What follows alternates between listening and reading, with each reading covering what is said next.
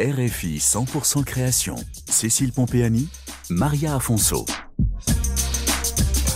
Aujourd'hui, un vestiaire en petite série ou sur mesure, conceptualisé à Dubaï, mais produit au Gabon par Oyin Studio. Fondée fin 2019 par Sean Oyin, cette marque gabonaise promeut le savoir-faire africain et veut redéfinir la mode gabonaise. Oin Studio va au-delà de la mode. C'est tout un environnement qui inclut du mobilier, des objets d'art, un studio graphique avec des shootings photos et la direction artistique de clips vidéo. Cet univers est inspiré de l'art de vivre africain des années 60-70 avec des pièces élitistes, épurées, chic et décontractées. Patient et persévérant, Sean Oin est déterminé à rendre sa grandeur au Gabon. J'aime vraiment la création. C'est une relation amoureuse. C'est vraiment de l'amour. J'aime et je vis pour la création. Rien d'autre. Sean Oin, designer et fondateur de Oin Studio. Oin, c'est comme ça qu'on prononce mon nom de famille euh, dans mon dialecte maternel.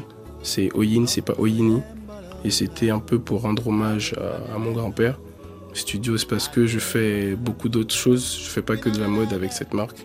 Je fais aussi des meubles, des objets d'art, je gère des photoshoots et des directions de clips aussi. Parce que la mode, elle est dans tous les domaines, que ce soit musique, film, déco. Donc euh, j'ai voulu vraiment toucher à tout. C'est pour ça que j'ai rajouté le studio à ma marque. Sean Oyin est né au Gabon. Il poursuit ses études à l'Institut français de la mode à Paris et actuellement il est installé à Dubaï pour compléter son cursus en mode et design. La mode, c'est une longue histoire pour ce jeune designer gabonais. Il a toujours aimé les arts, s'habiller, dessiner, danser. Il partage son temps entre ses études et sa marque qu'il a lancée en 2021.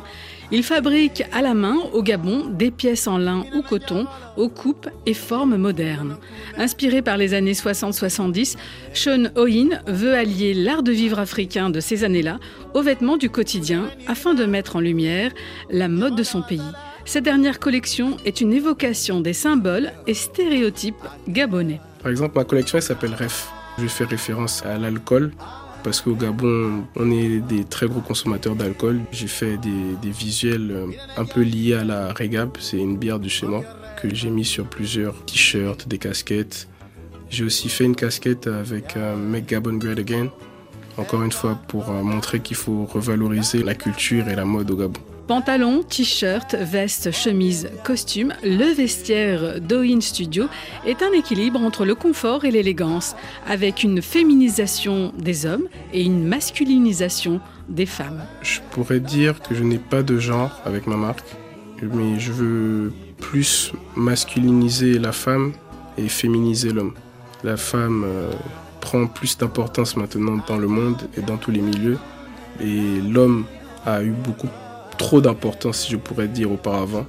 Donc masculiniser la femme, ce serait lui donner plus d'importance, même au niveau des vêtements, au niveau des coupes. Et féminiser l'homme, juste rendre l'homme un peu plus chic et coquet. Parce que en Europe, les hommes ils vont se limiter à la chemise, au pantalon noir, aux chaussures de ville, à un costume gris. Et par la féminisation de l'homme, je pense un peu à tout ça.